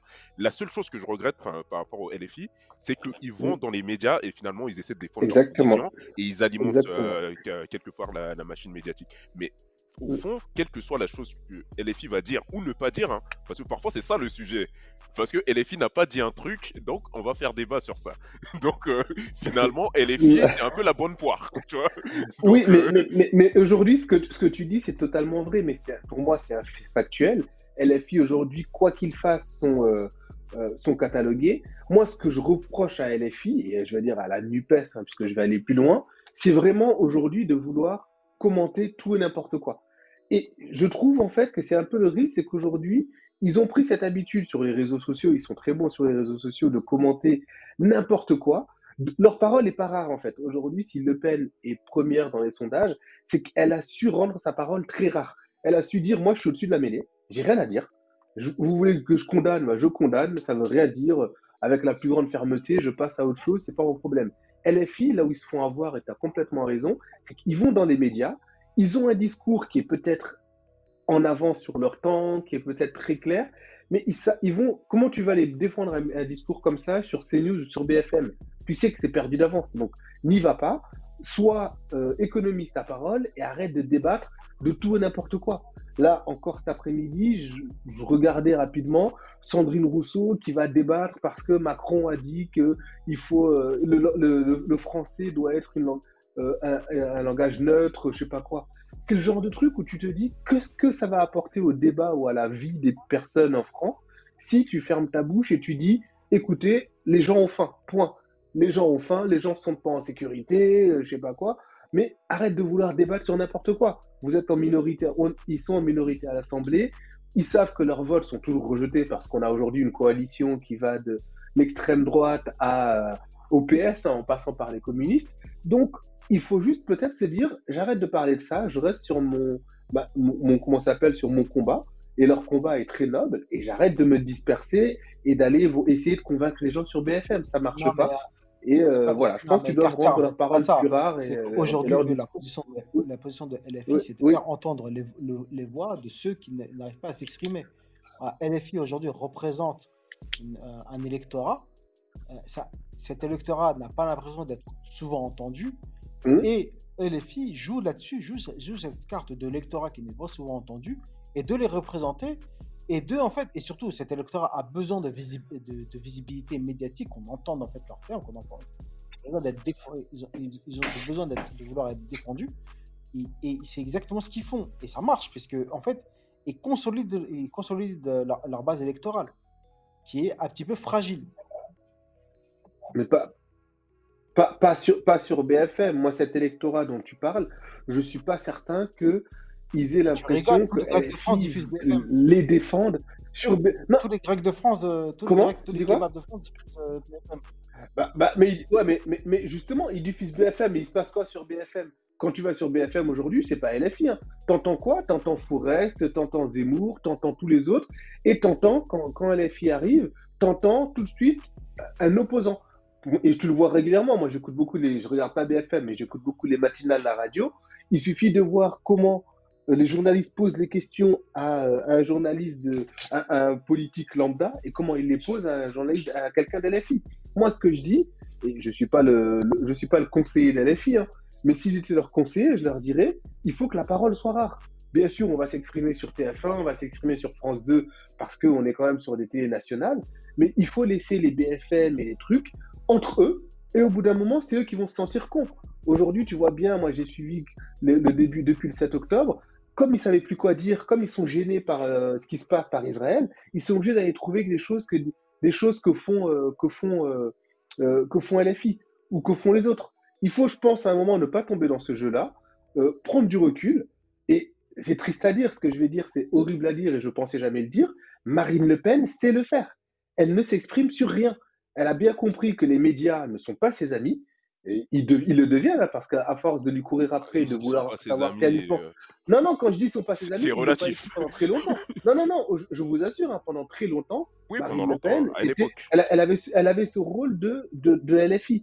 Les, les, médias voulaient en faire un punching ball. Elle l'a compris. Aujourd'hui, Marine Le Pen, quand on regarde, et vraiment, c'est les médias qui lui courent après pour lui parler. Parce qu'ils se sont dit, bah, tiens. Parce qu'elle s'est établie, Marine Le Pen. Hein? Au début, c'était le rang du football. Elle le prenait très très bien. Ouais, mais pour, s'établir. Elle le prenait tellement bien en fait qu'elle a assuré sa base électorale. Elle a pu émerger, elle a pu en fait s'émanciper. Actuellement, elle n'a pas besoin de, plus parce qu'elle sait qu'elle a une base électorale extrêmement solide. LFI n'est pas du tout dans ce cas de figure-là. LFI, ce qu'elle souhaite, LFI, c'est consolider sa base électorale et élargir au plus possible. Bouffer les parts du PS, bouffer, et bouffer les parts du PC. C'est moi, je suis. les gars, les gars, les gars, on s'éloigne un peu du débat. Mais on va rester quand même sur la sphère médiatique parce qu'en fait, j'ai une question par rapport toujours à la sphère médiatique sur le conflit israélo-palestinien.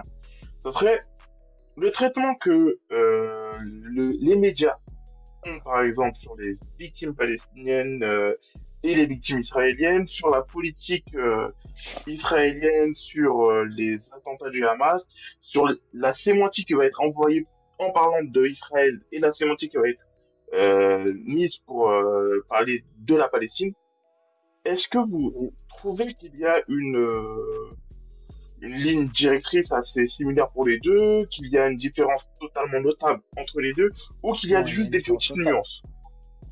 Moi, si je peux juste dire il y, a, une différence, mais la différence notable pour moi, je, je vais pas, on va pas faire l'offusquer. Si je reparle des chaînes que je citais, euh, BFM TV et RMC, c'est Patrick, c'est Patrick Drahi. Euh, CNews, c'est Bolloré. à partir de là que, que, que ce qu'on veut qu'on qu'on débatte de plus. Euh, TF1, c'est c'est Bouygues. À un moment, c'est ils, ont, ils ont consolidé leur, leur chaîne. Le Monde, c'est Xavier Niel, c'est tout ça. Ils ont leur chaîne. Qu'est-ce que tu veux dire? Moi, D'accord, d'accord. que Il y a eux, mais il y a aussi la, la télévision nationale, il y a la France Télévisions. bah, la télévision nationale, c'est on, disait que c'est Macron et c'est les amis de Macron. Donc euh, la télévision nationale aujourd'hui, pour moi, et, et d'ailleurs, je ne sais plus avec qui j'en parlais euh, la semaine dernière, je disais qu'aujourd'hui, euh, le plus, ceux qui font le plus mal, c'est pas BFM ou CNews, hein, parce que, ou CNews, j'ai envie de dire, parce qu'on les connaît. Ce qui fait le plus mal, c'est limite la télévision nationale, parce que c'est elle qui devrait avoir ce, ce rôle de neutralité, qui aujourd'hui ne l'a plus. Et pour moi, c'est là où c'est dangereux, parce que quand je regarde CNews, si j'entends CNews dire qu'ils sont 100% pro-Israël, ça me choque pas, parce que je me dis, c'est CNews, c'est Bolloré, ils ont fait pire, ils ont dit pire, ils diront pire. Quand je regarde, quand j'écoute France Inter ou que je regarde France 2 et que j'entends la même sémantique et les mêmes, euh, les mêmes éléments de langage, là c'est plus dangereux. Parce que beaucoup de gens dans leur euh, imaginaire se disent tiens je vais écouter une, une télé neutre. Ou Le Monde c'est pareil, quand quelqu'un lit Le Monde il s'attend à voir quelque chose de très neutre et c'est pas le cas. Il y a eu la polémique ce début de semaine parce que l'AFP avait également défini le Hamas comme euh, comme une euh, pas comme des terroristes, hein, il avait comme un mouvement de résistance et ils se sont fait attaquer par toutes les euh, tous les autres médias qui je sais pas quelle légitimité ils ont pour venir attaquer l'AFP en disant c'est pas normal, l'AFP c'est des lâches, ils auraient dû dire le mot terroriste. Sauf que l'AFP, moi pour pour avoir travaillé avec eux pendant très longtemps, l'AFP ils ont des journalistes dans tous les pays du monde. Ils ont aucun, ils vont pas s'amuser à juste lancer des mots en l'air pour faire plaisir. Euh, pour faire plaisir, ils ont qualifié les attaques de terroristes, hein, mais ils ont refusé de qualifier le Hamas de terroriste parce qu'ils ont un, truc neutre, ils sont lus dans beaucoup de pays, euh, dans beaucoup de pays musulmans, dans comme disait Azem, dans des pays qui aujourd'hui pas, ne qualifient pas le Hamas comme terroriste. Donc l'AFP a, une position. Et pourtant, quand on voit comment les autres médias ont attaqué l'AFP, on se dit que le combat il est perdu d'avance. Si l'AFP peut être attaqué, c'est pas, c'est pas nos, petites voix qui vont, euh, peser. Mais du coup, euh, ce que je voulais, euh, je voulais rebondir là-dessus, c'était par rapport aux médias différents, en par exemple comme euh, Touche pas à mon poste, euh, des émissions comme ça qui, Non, sérieusement, un non. Là, La grande euh, télé, là tu, parles, là, tu parles de la grande télé, on n'est pas dans- Attendez, attendez. Fini, fini. Mais t'as dit touche pas à mon poste. Non, mais Touche pas à mon poste, c'est un média. oui, c'est comme ça. C'est, quoi. c'est, euh, là. télé, Ouais, ouais. J'ai pas dit que c'était un c'est- une extension du, du même groupe, quoi. Enfin, ouais. Oui, c'est une extension du même groupe. Mais par exemple, À mon poste, il a quand même été pas mal impacté euh, en termes d'audimat par rapport au fait voilà, qu'ils ont déjà, ils ont- eux, ils ont totalement tranché d'un côté comme de l'autre. Euh, enfin, d'un côté. Euh, Est-ce que on peut considérer comme c'est beaucoup dit et beaucoup entendu que, par exemple, des pas mon poste qui est pas mal regardé par des gens de classe populaire, des gens non pas de aisé, mais de classe populaire et ça. Est-ce qu'on peut considérer que les classes populaires françaises sont antisionistes, Ouais, ouais, ouais, ouais, doucement. anti-musulmanes ou anti- antisémites Non, Mais non. non, mais non. Mais En fait, tout simplement, enfin, euh, ça, ça va être simple. hein, Dans les classes populaires aujourd'hui, euh, euh, il y a beaucoup de gens qui ont des sensibilités pro-palestiniennes parce qu'ils viennent, euh, bah voilà, tu sais, c'est des, euh, des populations qui sont issues de l'immigration, comme on dit en France, de manière euh, polie, euh, dont pas mal qui viennent euh, de pays euh, arabes ou musulmans et qui, euh, comme on disait tout à l'heure, euh, quand on parlait de, de l'Égypte, du Maroc et ce genre de choses, qui ont, qui ont cette sensibilité palestinienne. Donc tout simplement, et, elle, euh, et aujourd'hui, touche pas à mon paix, c'est une émission qui est, qui, on peut, le- on peut la critiquer, hein, mais c'est une émission qui, qui parle Mm. quand même beaucoup aux, aux classes populaires. Et donc, euh, bah, c'est, euh, ils ont polarisé une partie de, de leur audience, quoi. Je pense qu'ils vont se renforcer sur euh, classe populaire un peu euh, qui vote. Marine Le Pen. Ils vont se renforcer clairement sur cette, euh, sur cette audience-là. Et ils vont perdre, ils, ils ont, enfin, ne serait-ce que temporairement, ils vont perdre euh, l'autre, euh, l'autre partie de leur audience qui, qui, qui a des sensibilités pro-palestiniennes. Mais quand euh, j'entends ce que vous dites, mais quand on entend par exemple des, euh, des ministres, euh, des, euh, des journalistes qui disent que dans certaines manifestations populaires pro-palestiniennes, on entend des, euh, des propos antisémites, antisionistes, est-ce que on peut considérer que quand même les classes populaires, est-ce qu'on Là, là, tu poses, totalement là, tu- là, tu grave. poses des questions comme les journalistes de, dans les matinales là. Après, après- Là, je peux poser des questions Est-ce un que- peu petits, les gars, quoi. Non, mais après, mais- après c'est comme tout. Tu, tu peux pas partir d'un d'un ou deux imbéciles qui ont dit une phrase et en faire une généralité. Il y a eu un truc très marquant ce week-end lors de la manifestation interdite par Darmanin et par le préfet de police à Paris pour la cause palestinienne. C'est le journaliste de le journaliste Frédéric Aziza euh, qui est sur je sais plus quelle quelle euh, radio J je crois sur donc radio J euh, qui a pris son micro, qui s'est déplacé. Je rappelle en plus pour euh, la petite aparté qu'il est accusé d'harcèlement sexuel sur, par des stagiaires et qui allait interroger des, euh, des gens qui faisaient la manifestation pour leur demander, un peu comme ce que tu fais ici, hein, vous pensez quoi de la cause palestinienne? Est-ce que le Hamas est un mouvement terroriste? Un peu ces questions pour un champion. Hein. T'as pas le choix. Si, tu réponds mal, t'es es éliminé. Il a interrogé, je crois, quelqu'un le disait ce matin, j'ai entendu, qu'il a interrogé, je crois, une trentaine de personnes il y a eu deux personnes, je crois, qui, a- qui ont refusé de lui répondre. Tous ont répondu clairement avec un discours très mesuré, très très clair, en disant on est pour la paix, on n'est pas pas contre, on n'est pas contre Israël ni contre les Juifs, on veut vraiment la paix. Et il a trouvé deux cons, on va dire le terme, qui ont mal répondu et qui, mal répondu ou qui ont été très cons, soit qui, eu- ont tenu des propos limites ou tendancieux. Il, il s'est empressé de mettre ces deux-là sur son euh, sur son sur, sur, Twitter en allant dire bah, regardez la manifestation euh, interdite contre la Palestine, c'est normal parce que ils sont tous antisémites. Et c'est simple en fait de faire ça parce que quand tu dis ça, le gars, comme tu dis, qui regarde TPMP ou qui au fond de la Creuse, il ouvre, il ouvre Internet et il se dit bah oui, t'as vu, heureusement qu'ils ont interdit la manifestation parce que tous les gens qui étaient là-bas, ils veulent, euh, ils sont contre les juifs. Et c'est complètement faux. Moi, qui, euh, quand tu regardes un peu, tu parles des gens de, de quartier ou de banlieue populaire. Aujourd'hui, euh, quelqu'un qui a grandi à Sarcelles va lui expliquer qu'il est antisémite. Il a passé toute sa jeunesse ou toute sa vie avec des, avec des personnes juives. Et ça, c'est partout. Moi qui ai grandi euh, dans l'Est de la France, j'ai grandi qu'avec des personnes juives. Donc, j'ai aucun. On n'est pas né en se disant on va détester un tel ou un tel. On peut détester la politique du pays, euh, d'un pays, comme Israël, mais c'est comme si demain on, critiquait la politique de, de, Poutine ou on critique la politique, je sais pas, de Boris Johnson quand il était en Angleterre. C'est pas pour autant qu'on est anti-anglais.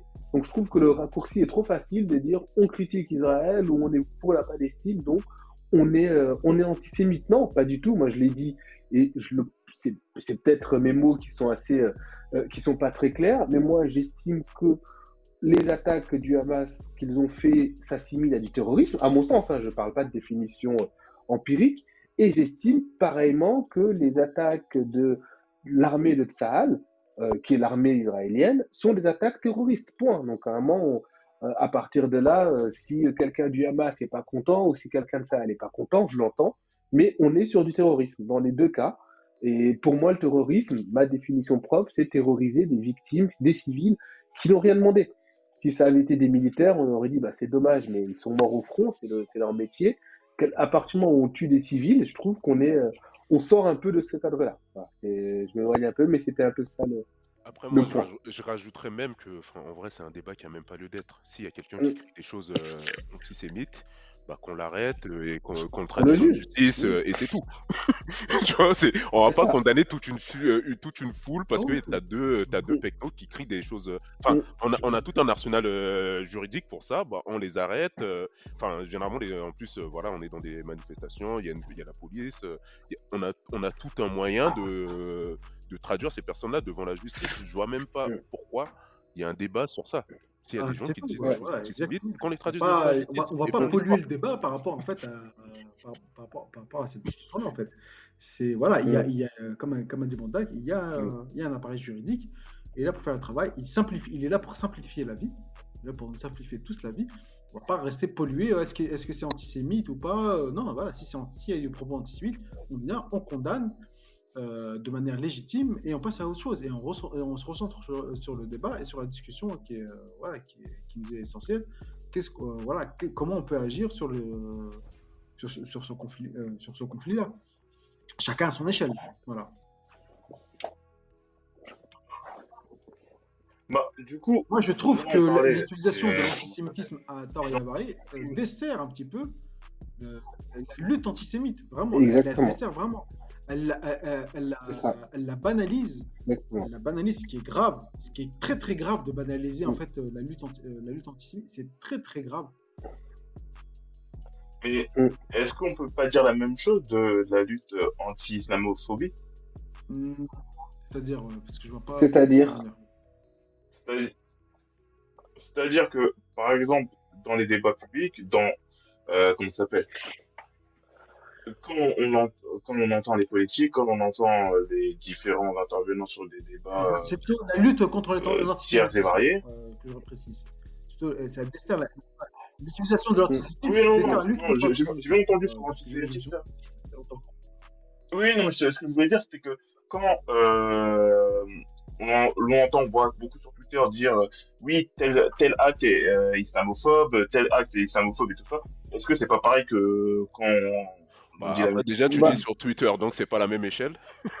tu Non, vois, j'ai dit sur- non, Tu vois, j'ai dit- Rien que ça, tu vois. non, C'est dit la même dans les échelle euh, médias. médiatique et le même. euh, et le Non, mais j'ai dit euh, dans les derrière. médias et sur Twitter. Les médias et les- sur Twitter. Dans les médias, enfin, dans les médias. Par exemple, quand on parle de la citer- par exemple. faudra citer un exemple. Enfin, Bah, par euh, exemple, dans, la- les médias, c'était les personnes anti-Abaye qui, qui étaient dans les médias.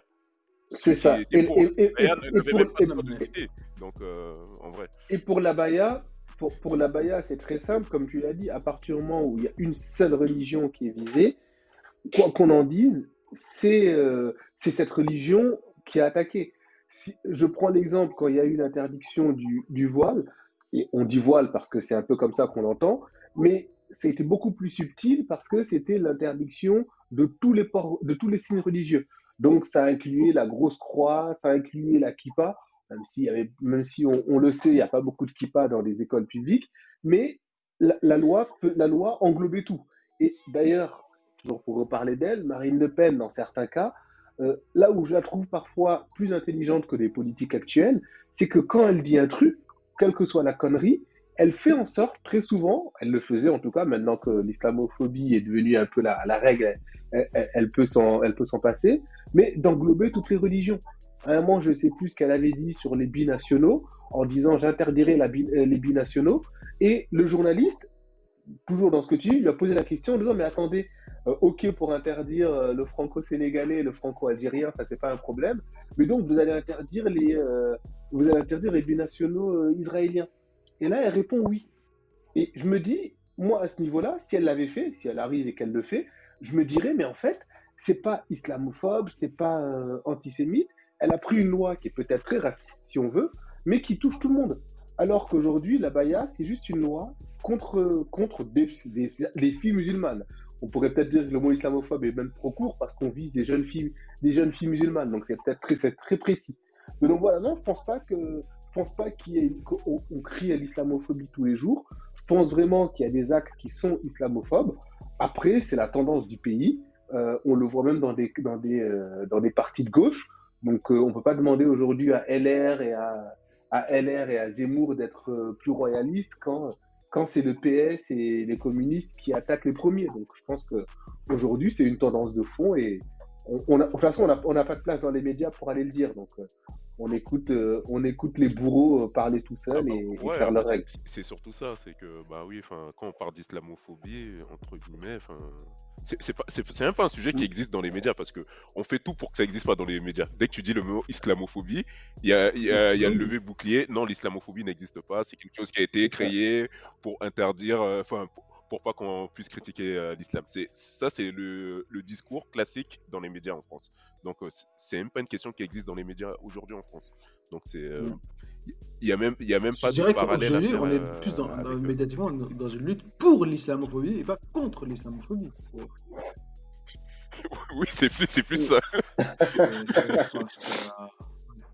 Mais du coup, euh, je vais un peu rebondir par rapport enfin, rebondir, mais un peu dérivé quand même euh, par rapport à ce qui a été dit, c'est euh, par rapport à l'islamophobie, mais de manière un peu détournée dont ça a été amené euh, tout récemment sur certains événements. C'est par exemple sur le fait que récemment, bah, par rapport aux événements du 7 octobre et tout ça, on est exhorté Kylian Mbappé, Karim Benzema, euh, Omar et d'autres célébrités. Ah non, non, c'est pas d'autres, c'est n'importe quelle célébrité, c'est pour...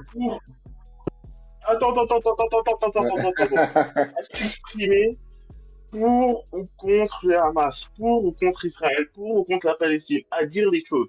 Mais que au moment où euh, Karim Benzema a retweeté ou posté euh, un message par rapport à la Palestine, il a été euh, mis sur la place publique, euh, il a été, euh, j'allais dire insulté, non, il a été catégorisé de frériste et euh, proche bah, de, des frères musulmans. Oui, accusé euh, de frérisme et euh, dit proche des frères musulmans. Est-ce qu'il y a un deux poids deux mesures entre le fait qu'on leur qu'on demande à ces personnalités-là, pourquoi elles, je ne sais pas, euh, de, de s'exprimer et non pas à des Jean-Jacques Goldman, à des Antoine Griezmann, à des euh, À des Gérard Depardieu, à des Gérard Lanvin, euh, enfin, Oui, ouais. Est-ce qu'il y a. euh, Est-ce que vous trouvez ça normal? Est-ce que vous trouvez ça euh, complexe ou est-ce que Est-ce que, ça, est-ce que ça, est-ce, est-ce que ça vaut le coup qu'on réponde alors qu'on a déjà dit, euh, on a, on a déjà qualifié que ce pays était, euh, était, était, était- était à 180 km sur l'autoroute du racisme. Donc, moi, je ne veux pas Ce pays, il est ce qu'il est, tu vois. Après, moi, je pense que ça, Ouais. ça, ça, ça sert un double. Ça a une double utilité. C'est. Quand on les met sous pression comme ça, c'est aussi pour. euh, Enfin, voilà. C'est à l'avenir, c'est aussi pour, euh, pour les empêcher de prendre la parole sur des sujets qui les concernent et des sujets qui. On sait qu'aujourd'hui en France mettent mais, beaucoup mal à l'aise euh, l'opinion. Enfin, l'opinion, je sais pas publique, mais en tout cas l'opinion, euh, la classe politico-médiatique. On sait très bien que quand Mbappé s'exprime sur euh, les, enfin, les, journalistes, enfin les footballeurs qui sont exprimés sur euh, l'affaire Naël, on sait très bien c'est quelque chose qui n'a pas plu à, la classe politique, à la classe médiatique, parce que finalement ça dessert le discours. euh, parce qu'ils ont, ils ont une visibilité et ils desservent le discours euh, traditionnel qu'on euh, qu'on a dans les médias. Donc, euh, moi, je pense que ça sert surtout à ça. Ça sert pas. La question n'est pas de se dire est-ce qu'ils vont se, se prononcer sur la Palestine ou pas? On, on s'en fout. Mais c'est à l'avenir, c'est euh, les mettre dans cette position, c'est à l'avenir pour les empêcher de s'exprimer. Et je pense que ça Mm. peut fonctionner sur certains. tu vois. Certains vont se dire bah voilà, enfin m'exprimer, c'est un peu voilà, enfin sur ce genre de choses, c'est un peu tendre le euh, ten- ten- tendre la joue. Donc euh, à l'avenir, peut-être je vais je, vais éviter de le faire. Mais, mais après, mais Mm. surtout, euh, Ouais, après, on, parle vas-y, comme. Vas-y, vas-y. Ouais, non, je disais juste, là, je pense que les cibles qu'ils ont choisies sont mauvaises, hein, parce que Mbappé ou un, euh, un Omar Sy sont beaucoup trop intelligents pour tomber justement dans, ces trucs. D'ailleurs, les deux, aucun des deux n'a répondu. Euh, Mbappé, il est parti en équipe de France, il a marqué comme il fallait, il fait ses matchs. Donc la France se taira. Franchement, ils peuvent parler comme ils veulent, ils s'en foutent, il fait son boulot. Euh, Omar Sy sa série Lupin qui est numéro un sur Netflix depuis trois semaines, ça bouge pas. Franchement, ils s'en foutent. Et je pense que demain, c'est un, un, un phénomène sociétal qui arrive, qui touche les banlieues, qui touche des sujets qui les intéressent, ils commenteront. Donc, à un moment, je pense que à notre niveau aussi, on commence à, et c'est pour ça que je disais avant sur LFI, qui se fait encore avoir par ce piège de vouloir tout commenter ou répondre aux, injonctions, médiatiques. Je trouve que pour le coup, des Mbappé ou des, même des Benzema, que j'apprécie pas plus que ça, euh, on, sont beaucoup plus intelligents. Ils savent très bien ce qu'ils font. Ils, en jouent en fait de tout ça, de, l'indignation médiatique euh, euh, à, géométrie variable. Ils se disent, bah, on n'a pas envie de parler, on parle pas. Quand on aura envie de parler, on parlera. Et personne ne les interdira de parler. Personne ne viendra leur dire, tu n'avais pas dit ça. Parce que de toute façon, ils se sont rendus tellement intouchables que personne va aller regarder Mbappé après un match et dire, oui, tu t'es pas exprimé sur Israël et Palestine. Ils osent même plus. Donc, un moment, c'est, je pense que c'est une bonne chose. Et ça montre que ce discours, maintenant, on doit, on doit, on doit limite être acteur, euh, scénariste de nos propres, euh, des manières dont on s'approprie les médias, dont on parle, pas répondre à, à ce que veulent euh, BFM et CNews en permanence. Mais euh, au-delà de BFM et CNews euh, qui exhortent, et, les, politiques aussi, qui exhortent les artistes de s'exprimer, il y a aussi parfois quand même des, bah, la populace, les gens du peuple qui vont ex- exhorter tel ou tel artiste de s'exprimer sur des actes de racisme, comme on peut l'entendre sur Pogba, comme on peut l'entendre actuellement avec euh, DJ Khaled qui a des origines palestiniennes et qui est dans de nombreuses manifestations euh, et euh, très très chahuté. Est-ce que dans les deux sens, que ce soit au niveau des politiques ou au niveau populaire, pour l'artiste, c'est pas compliqué d'être dans cette euh, entre deux où soit tu t'exprimes et tu vas te manger une rafale d'un côté ou de l'autre, ou soit tu t'exprimes pas et tu vas te manger une rafale parce qu'on va dire que tu dois t'exprimer, tu dois montrer euh, ton soutien à telle ou telle cause. euh, Est-ce que c'est pas problématique? Non, moi je pense non, ça a toujours existé qu'il y ait une pression populaire. euh. Après, je pense DJ Khaled, euh, je sais plus c'était quoi la, phrase de Jordan qui disait qu'il vendait vendait euh, ses chaussures à tout le monde. Euh, Je pense que DJ Khaled, euh, il est il est dans le même cas. Il, s'exprime pas parce que il vend sa musique à tout le monde et, et voilà. C'est après, enfin c'est ce qui l'intéresse lui. Donc, euh, il va pas s'exprimer sur ça plus que ça. Après, euh, tu t'as d'autres personnalités palestiniennes qui ont voulu s'exprimer et qui, et qui l'ont fait. Donc, euh, pour moi, je sais pas, non. Ça, ça va rien changer, quoi. Ça a toujours existé. Et de toute façon, tu t'exprimes et demain. On, on le sait, hein, là, on est dans le, dans- on est dans le fort. Mais Dans demain, l'émotion. Une, fo- une fois que l'émotion sera passée dans six mois, dans six mois, un an, quand tu ressors ton album, euh, si, si, si t'as as les meilleurs. euh, DJ Khaled, il va sortir un album s'il a les meilleurs artistes euh, qui sont dessus, les gens ils vont Ah, écouter. ah, Kelly, à partir du moment où tu t'exprimes, tu, polar- tu polarises ton image. À partir du moment où tu t'exprimes sur un sujet sensible, tu vas polariser ton image, quoi que tu dises. Par exemple, à Mohamed, et à, par- et à partir du moment où on t'inclut malgré toi dans un conflit, tu vas polariser ton image. Typiquement, je vais prendre l'exemple de Mohamed Salah, qui, qui, pendant deux semaines ne s'est pas exprimé euh, sur le conflit, mais parce que Mohamed Salah est un Égyptien, et qui se déclare un, musulman pratiquant, for- beaucoup, beaucoup, beaucoup de personnes l'ont interpellé, lui ont dit pourquoi tu t'exprimes pas? Parce que il est, il est automatiquement mis dans une case. C'est que, c'est-à-dire que tu fais, euh, malgré toi, tu fais partie de ce conflit-là. Donc pourquoi tu ne t'exprimes pas? C'est- exactement ce qu'on, euh, voilà. À partir du moment où on te catégorise, euh, ton image sera polarisée en fait. Et c'est pour ça que les Kylian Mbappé ou les Omar Sy ou les, euh, ou les, ou les ont été pris à partie parce qu'on les a catalogués. On les a dit, voilà, vous, vous êtes des représentants de la banlieue. On sait que la banlieue est plutôt proche de la Palestine. Pourquoi vous vous exprimez pas sur ce sujet-là? Parce qu'on voulait, leur- on, on- on- on sou- on souhaitait polariser, parce qu'on les a catalogués, tout simplement. C'est là où je veux en venir, en fait. Euh, et DJ Khaled, c'est pareil, en fait. Lui, il est, est d'origine palestinienne. On lui dit, mais pourquoi tu t'exprimes pas? Pourquoi tu t'exprimes pas? Euh, c'est limite. Ton, euh, ton identité fait que on va, on, on va te on- on- ton, euh, ton image sera euh, polarisée.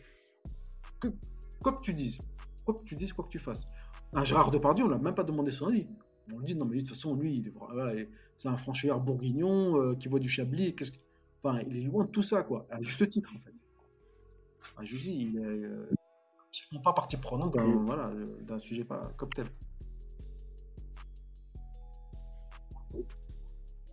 En tout cas, merci. Merci pour tout ça. Je pense que là, là-dessus, on peut conclure euh, ce podcast. On a fait quand même 1h30, ouais. On a fait 1h30. C'était, euh, tout- ça va, on a, pas, on a été un peu dans les standards, on s'est pas trop éloigné. Euh, finalement, vous pensez qu'on va s'en sortir? Ça va être comment? Ah non, Vous sentez bien? Ah non, ça, va- ça va, ça va durer Très longtemps. bien.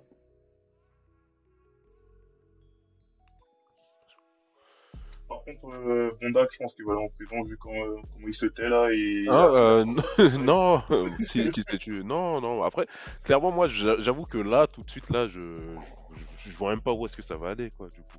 Je vois même pas où est-ce que ça va aller. Parce que euh, Israël, ils sont dans une fuite en avant. Je sais pas, je sais pas quand ils vont s'arrêter. Je, euh, voilà. Et, et actuellement, il n'y a pas une pression, entre guillemets, internationale assez forte. Mais pas sur leurs épaules, hein, parce que Israël, euh, comme euh, je crois que c'était Chuck qui l'avait dit, euh, si euh, s'il n'y a pas les États-Unis, euh, ils n'auraient pas les moyens de faire tout ça. Mais il faut, il n'y a pas une pression internationale assez forte sur les États-Unis pour pour que Israël euh, s'arrête. Donc euh, là, même euh, même à court terme, je sais pas où est-ce que ça va aller. Je je pense qu'ils vont vouloir, euh, ils ont l'air quand même hésitants de lancer leur euh, opération euh, terrestre à grande échelle. Donc Mm. euh, ils ont l'air très hési- hésitants même. Bah, après, je me dis, faut se dire, c'est les, les 15-20 années de guerre, euh, de, de, de, de paix plus ou moins qui- qu'ils ont vécu. Je pense que les capacités militaires sont un peu amoindries. Donc euh, voilà. Mais je ne sais, Mais du même là, à court euh, terme, je quoi pas les- d'avis. des solutions euh, pour résoudre euh, les- le conflit, pour que ça se termine, pour passer à autre chose. Ce serait quoi en fait la solution euh, mais tu sais, Kelly, il y a eu des générations et des générations d'intellectuels, de politiciens qui nous ont précédés, de personnes qui nous ont précédés et qui n'ont euh, pas réussi à résoudre ce conflit.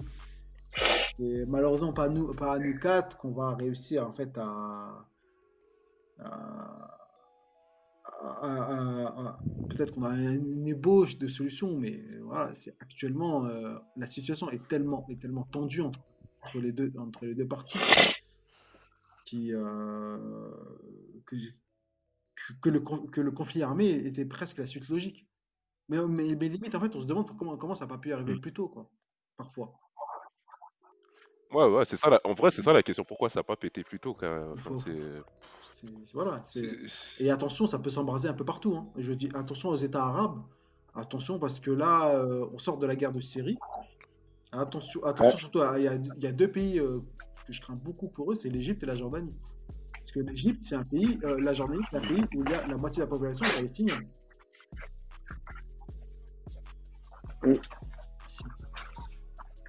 Mais est-ce que, dernière petite question, et après en termes de podcast là-dessus, est-ce que ça pourrait pas s'embraser en France? Parce que la France est quand même pas mal polarisée par ce débat-là. Est-ce que ça pourrait aussi avoir un impact euh, chez nous ou non? Moi, j'y, moi, j'y crois pas. Moi, moi, je pense pas parce que la, euh, quand tu dis polarisé, et c'est ce qui est dangereux, c'est les médias nous font croire que c'est polarisé. On a l'impression, quand tu regardes les médias, que l'antisémitisme, c'est à toutes les portes parce qu'il y a eu un cas, euh, un cas isolé dans telle ville.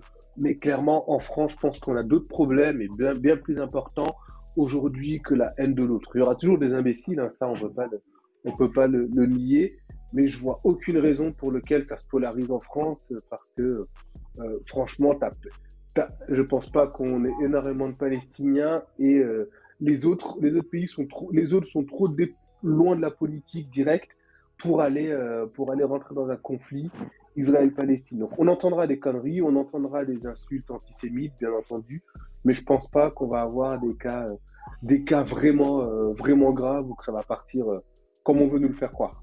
Et comme disait Azem, je pense, voilà, je m'inquiète plus pour les pays proches de, proches de, la bande d'Israël et de, et de Palestine plutôt que, plutôt que, que vers chez nous. Ouais, moi aussi, je pense pas que, ouais, non, chez nous, il y a, y a- il y a vraiment, il y a vraiment pas de risque, quoi. Même les, les, les personnes qui sont très, enfin, qui, ont qui ont une sensibilité pa- palestinienne assez forte, c'est, enfin, euh, on a une majorité de personnes qui sont modérées, qui se contrôlent très très bien euh, d'une situation où les, les Palestiniens euh, puissent tout simplement jouir de leurs droits et qui ne sont pas du tout des personnes qui sont, enfin, contrairement à ce qu'on essaie de le présenter, hein, euh, ou les raisons pour lesquelles on a interdit les manifestations, sont pas, sont même pas des personnes qui sont proches du, Hamas ou des positions du Hamas, loin de là. Donc, euh, je ne vois pas à quel moment on pourrait arriver. euh, Je, pen- je pense même le cas de la Syrie à l'époque était plus tendu, Ah où oui. on avait des gens qui étaient prêts à, prendre, à- enfin, à aller en Syrie pour aller se battre. Aujourd'hui, tu demandes aux gens qui vont en manifestation qui est prêt à aller en Palestine. Pas grand monde, hein, tu vois. C'est certes, il y, y a une- il y a une vraie solide, enfin, il y a une vraie empathie pour la, la cause palestinienne. Il y a une vraie euh, solidarité, Mais euh, je pense pas qu'on qu'on soit à ce Il faut savoir un truc, c'est que il n'y a pas de mouvement, euh, que ce soit d'un côté, enfin, du côté palestinien, il n'y a pas un, mou- un mouvement de séduction des, euh, populations extérieures. Euh, bah, voilà, c'est pas Daesh. Pas Daesh qui, lui, était dans- clairement dans une politique de séduction des, euh, populations extérieures en fait au Moyen-Orient. Là, par, pour le coup, oui. Là, non, c'est c'est pas, pas du tout, ils sont pas du tout dans cette logique-là en fait de, de, vou- de vouloir en fait tenter de d'importer d'importer ou d'exporter le conflit. Voilà, on n'est pas du tout dans, dans cette logique euh, d'exporter le conflit en France ou non, c'est euh, c'est plus du soutien qui réclame qu'autre chose. Par exemple, côté palestinien Euh, et en France, les seuls qui font miroiter le mirage de l'import du conflit israélo-palestinien en France, ce sont les médias et certains politiciens mal, intentionnés. Ça fait 25 ans que cette question euh, taraude l'esprit taraude l'esprit français, ça n'a ça n'a jamais esquissé la moindre escarmouche. Jamais. Malgré ce qu'on peut entendre. Les manifestations se sont toujours, très, le- du temps où elles étaient autorisées, elles sont toujours très bien, euh, très bien déroulées. Très très bien déroulées en fait. Il n'y a, jamais eu de, de souci en fait. euh. Les seuls moments en fait on a eu euh, des problèmes d'antisémitisme dans les Bon. manifestations, c'est lors des Gilets jaunes. hein. C'est, voilà, c'est, euh, c'est, euh, par, par exemple. Ah, Il y a- eu une Ouais. manifestation aussi à Sarcelles, mais elle avait dégénéré parce que la manifestation était, elle, elle a été interdite, il me semble. Mais bon, après ça, c'est classique, quoi. On interdit les manifestations, donc c'est, ça va être les personnes les plus radicaux qui vont s'y rendre et, et finalement ça dégénère et après on dit ah regardez ça a dégénéré, donc on a eu raison d'interdire. Mais euh, à part ça, moi j'ai pas souvenir de manifestations pro-palestiniennes qui étaient qui, a- qui ont dégénéré, quoi. Que ce soit aujourd'hui ou même si on remonte sur les sur les 60-70 der- dernières années. En tout cas en France. Bon, en tout cas, messieurs, ça fait un plaisir de faire ce podcast avec vous. Très sympa. On Ouais, se retrouve pareil. à Finet Béringis dans deux mois.